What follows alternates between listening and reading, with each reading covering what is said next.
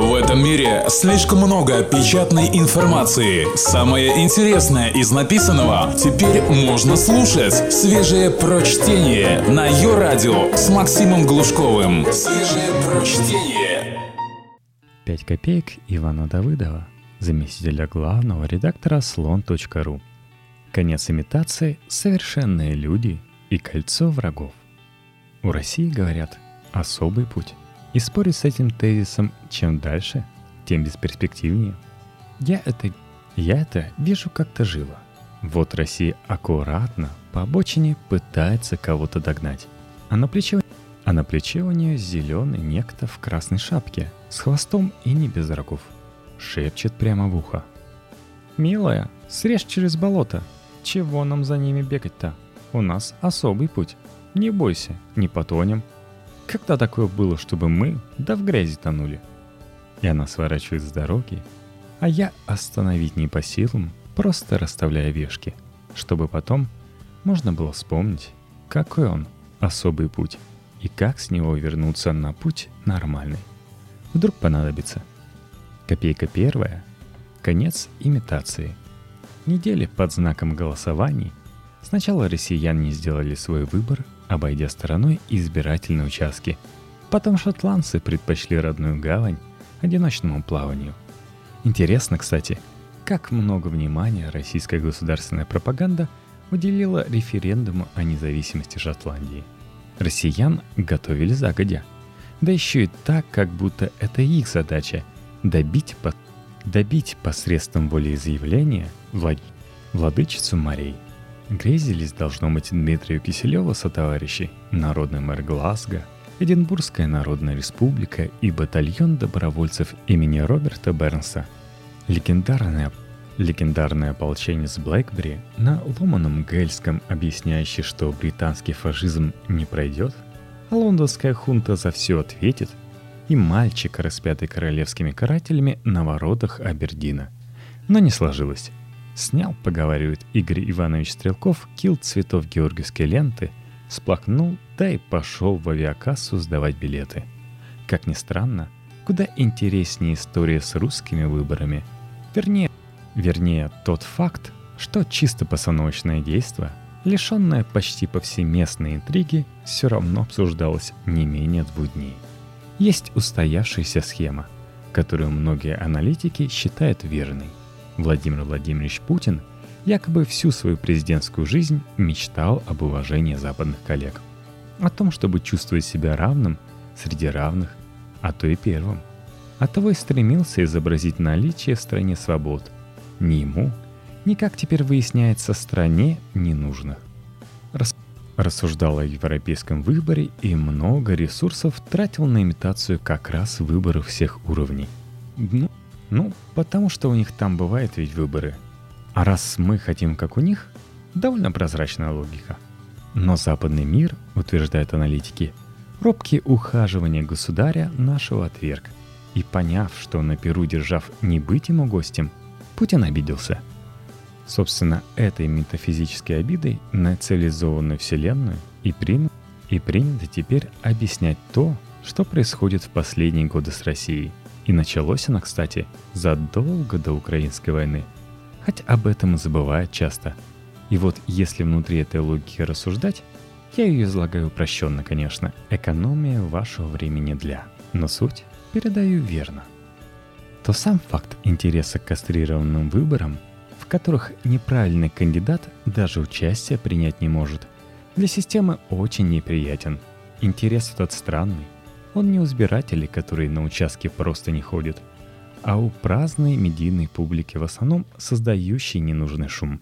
Интерес этот требует тратить лишние усилия, доказывая, что выборы наипроз...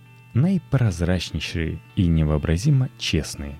Заставляет чиновников выглядеть дураками в процессе комментирования. Ну, помните, высказался Собянин, что низкая явка – это показатель доверия к власти – не то чтобы касательно Собянина были какие-то сомнения, но ведь мог бы и промолчать, а пришлось говорить.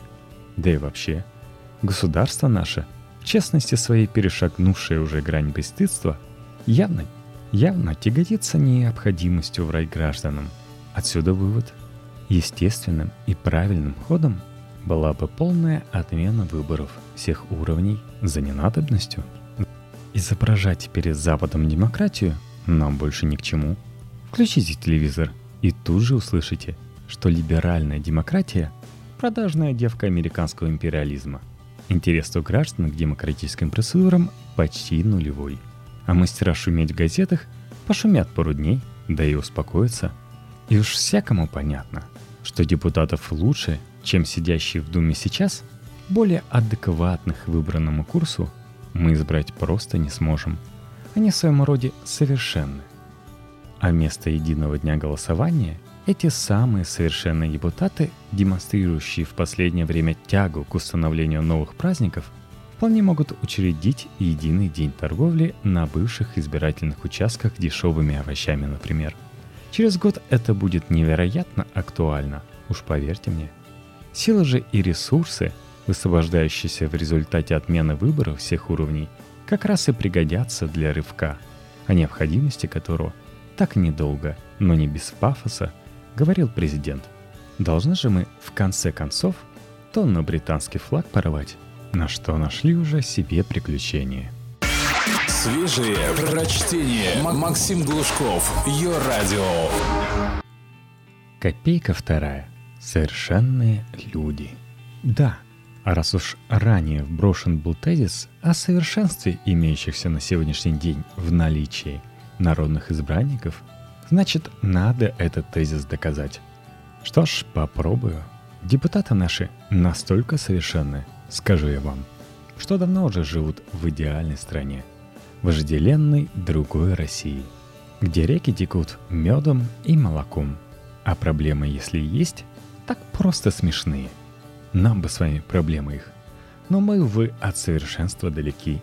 И нет, речь не о дворцах или тяжелой жизни детей депутатских, протекающих где-то там, на передовой, в странах победившего гомосексуализма, в эпицентре морального разложения и бездуховности. Эту тему оставим похитителям произведений искусства и прочих лесов. Речь исключительно об умонастроениях этих святых людей. Сергей Нарышкин – спикер Государственной Думы, встречался на неделе с группой депутатов Верховной Рады Украины и, во-первых, предложил им сделать Крым территорией дружбы. Здесь воздержусь от комментариев, потому что, во-вторых, еще прекраснее. Во-вторых, вот, спикер Государственной Думы также заявил, что в России нет никаких агрессивных настроений по отношению к братскому украинскому народу, как нет как нет и антиукраинской пропаганды. Вам кажется, что она есть, а ее нет. Не, ли, не льет Дмитрий Киселев ядовитую слюну. Не рыдает подопечная Константина Эрста, рассказывая о распятых детях. Не выходит каждый день на виртуальную войну добровольческие батальоны косноязычных колумнистов из комсомолки с известиями. И старушки в трамваях обзывают бандеровцами суетливых пассажиров просто потому, что слово смешное. А что оно значит? Так кто же его знает? Пропаганды-то нет, и объяснить некому. Вам, может быть, вам неприличная пословица про росу Божью в голову просится, а зря. Нарышкин не лжец, он визионер, как и все его коллеги. Он уже третьим, сокрытым от мира глазом, прозревает то время, когда лев рядом с Агнцем возляжет. Он как и сказано выше, в лучшей, в другой России. И так там в лучшей России хорошо, видимо, что Россию обычную просто перестаешь замечать. Удивительно ли при этом, что самая заметная новость из парламента про то, что депутаты решили создать кружок хорового пения. Они ведь как ангелы, а у ангелов одно дело — на лирах бряцать да Господа славить, ну или кого поближе — Злопыхатели, впрочем, утверждают, что идея создать кружок хорового пения появилась исключительно из-за того, что кружок художественной гимнастики закрылся по причине перевода руководителя кружка на другую работу. Но мы не будем слушать злопыхателей, разумеется. И вишенкой на торте инициатива знаменитого депутата от ЛДПР Лебедева. Депутат Лебедев предлагает постепенно, это важно – постепенно и не привлекая дополнительных средств бюджета, перекрасить Кремль в белый цвет. Это, разумеется, решит те немногие проблемы страны, которые еще почему-то остались. И заживем. А вы думаете, что вот этих удивительных людей нужно переизбрать? Искать им замену? Ну уж нет. Будь я депутатом, я бы вообще запретил законодательно сами разговоры о выборах, как экстремистские. Впрочем, они без меня догадаются. Копейка третья. Кольцо врагов. Но и без людей, которые думают, что выборы — это легитимный способ смены политических элит, экстремистов в стране хватает. В Саратове, например, еще летом судили известного местного эколога Ольгу Пицунову — признали виновной в административном правонарушении, предусмотренной частью 1 статьи 1934 КАП РФ. Осуществление деятельности некоммерческой организации, выполняющей функции иностранного агента, не включенной в реестр. Оштрафовали на 100 тысяч за получение американского гранта. На неделе Пицунова пыталась оспорить приговор не смогла. Это неудивительно. Разумеется, проведена была экспертиза – Рассматривались серьезные вопросы. Угрож... Угрожает ли Ольга Пицунова энергетическому потенциалу Саратовской области, структуре региональной и местной власти и геополитическим интересам России и Евразийского Союза?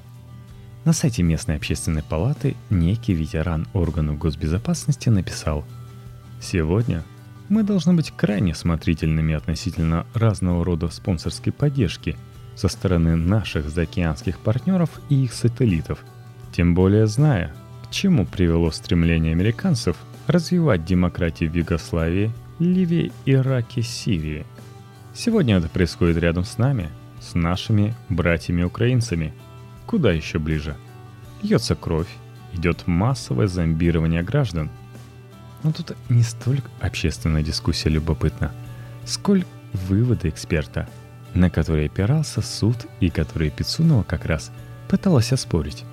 Эксперт, преподаватель кафедры теоретической прикладной политологии Саратовской государственной юридической академии Виктор Купин заявил, что деятельность Ассоциации партнерства для развития, которую возглавляет Пицунова, носит антигосударственный характер и направлена на дестабилизацию политической обстановки в области. Но это как бы уже само собой – Важнее аргументы специалиста. Первые шаги начинаются с финансирования, а потом начинает реализовываться план Далиса, разработанный после войны. Это общеизвестная практика США. Саратовская область – это ядро Евразийского союза. Все стремления сюда направлены. Окончится война, все трясется и устроится, и мы бросим все, что имеем. Все золото, всю материальную мощь на оболванивание и одурачивание людей. Человеческий мозг, сознание людей способны к изменению. Посеяв там хаос, мы незаметно подменим их ценности на фальшивые и заставим их в эти фальшивые ценности верить. Как? Мы найдем своих единомышленников, своих союзников в самой России. Эпизод за эпизодом будет разыгрываться грандиозная, по своему масштабу трагедия гибели самого непокорного на земле народа – окончательного и необратимого угасания его самосознания и так далее. Это известный текст. Сочинил его, кажется, в 80-х один советский романист. В 90-е его цитировали уже как разработку ЦРУ. Полумные сталинисты на сходках. А теперь вот за его реализацию судят и карают. Пока административно живых людей. Собственно, реальность плана Далиса и возможность сделать какие-либо выводы, на нем основанные, и пытались оспорить в суде Пицунова. Не получилось, что понятно. Около половины россиян, утверждают социологи, верят в существование мирового правительства. Мировое правительство, разумеется, только тем занято, что способы ищет, как бы погубить Россию, последний на Земле оплот добра и света. Эта тема ключевая для понимания и народной психологии, и государственной политики – только вписывая себя в картину конфликта со всем враждебным миром, мы обретаем смысл существования. Реальные проблемы списываем на происки заокеанских негодяев, а любую собственную мерзость объясняем необходимостью заокеанским негодяям противостоять. Каждая фальшивка в этом мире черных грез становится реальностью. Лишь бы только она подобный способ мировосприятия поддерживала. А нам осталось только дождаться, кого первым покарают за проведение в жизнь протоколов сионских мудрецов. Ах да, запомните фамилию эксперта. Виктор Купин. Такие люди должны быть знаменитыми. Только свежее прочтение на Йо-Радио. Копейка четвертая. Мы и мир. И есть у меня в запасе как раз отличный пример, чтобы подчеркнуть разницу между тем, что на уме у мирового правительства и у тех, кто о своих гражданах поотечески заботится. Так понятнее будет, как, каков он, план Далиса в действии, и почему молиться должны на людей, которые жизни не жалеют на то, чтобы нас защитить от разнообразных угроз. Глобальная комиссия по вопросам наркополитики представила в Нью-Йорке довольно печальный доклад. Уже второй. Первый, если мне не изменяет память, обсуждался в ООН еще в 2010 году. И второй принципиально от первого не отличается. Комиссия, которую возглавляет бывший бразильский президент Фернандо Кардозу, и в которую входит Кофи Аннан, а также еще десяток бывших и действующих глав государств, считает, что мир проиграл войну наркотикам, что полицейские методы себя не оправдали, что мировая наркомафия по оборотисти тех, кто с ней борется, и что число погибающих от наркотиков только растет год от года. А выход в легализации всех почти видов наркотиков по той же схеме, по какой легализованы алкоголь и табак, при сохранении, разумеется, запрета на наиболее губительные вещества и недопущения продажи наркотиков несовершеннолетним. Мысль хоть и порождена безысходностью, но довольно проста. Если победа невозможна, то вывод рынка из черной зоны позволит хоть как-то его контролировать. Ну и, конечно, отдельной строкой прописано недопущение криминализации потребителей наркотиков. Больных надо лечить, а не карать. На смену карательной идеологии должны прийти более гуманные и эффективные подходы, основанные на научных данных, принципов общественного здравоохранения и правах человека. Это цитата. Вот такой он, сгнивший мир – со своим нелепым гуманизмом. Смотреть страшно. Вернемся лучше в Россию. В России в среде публицистов модно сейчас сочинять ответы на письма, не им адресованные. Сотрудники госнаркоконтроля тоже, как и все в России, видимо, ощущают себя публицистами и выступили с законопроектом, который читается как наш ответ слабохарактерным типам из Международной комиссии. А то, надо ведь выдумать, наркоманов пожалели. В скобках отмечу, не депутатам же законопроекты сочинять. Им некогда. У них кружок по пению. Ответ буржуазным лжегуманистам прост. В России предлагают потребителей наркотиков сажать. Пока на 30 суток. Это позволит изолировать наркопотребителя от привычного ему негативного окружения. Находясь под контролем и надзором, наркоман будет лишен возможности принять дозу – Тюрьма в России разве что горбатых не лечит.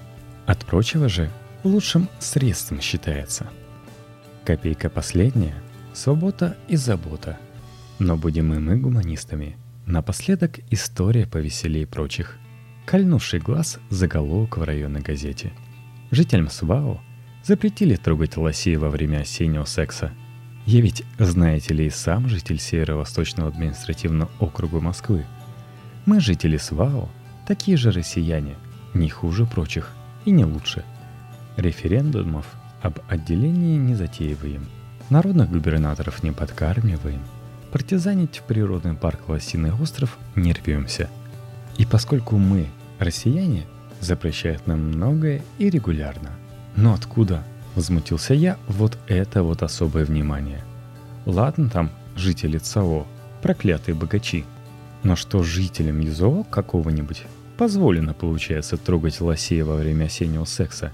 И только мы в своем городе несчастные изгои. Нет, не то чтобы это наша, жители СВО, древняя со времен славянского воеводы свибла еще традиция – трогать лосей. Мне, может, до ознакомления с означенным заголовком и в голову не приходило, что лосей во время секса можно трогать. К тому же из заголовка даже не поймешь, чей, собственно, секс имеется в виду. лосей или жителей Свао. В общем, пришлось углубиться в чтение. И стал я читать, и возмущение мое само собой улеглось. Не запретили, а попросили. И не абы кто, а специалисты из Лосиного острова. Потому что, во-первых, лосям плодиться надо, а во-вторых, лоси, если мешать их любви, становятся непредсказуемыми и опасными.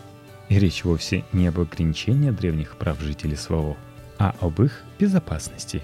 Ну и потом, в нашей-то стыдливой стране, где скоро запретят все то простое человеческое, что пока по недосмотру не запретили, пусть хоть лоси спокойно передаются на природе приятным утехам. А я присоединяюсь к призыву экологов Лосиного острова. Граждане, пожалуйста, не трогайте лосей во время осеннего секса. И вам не понравится, и лосей не порадует –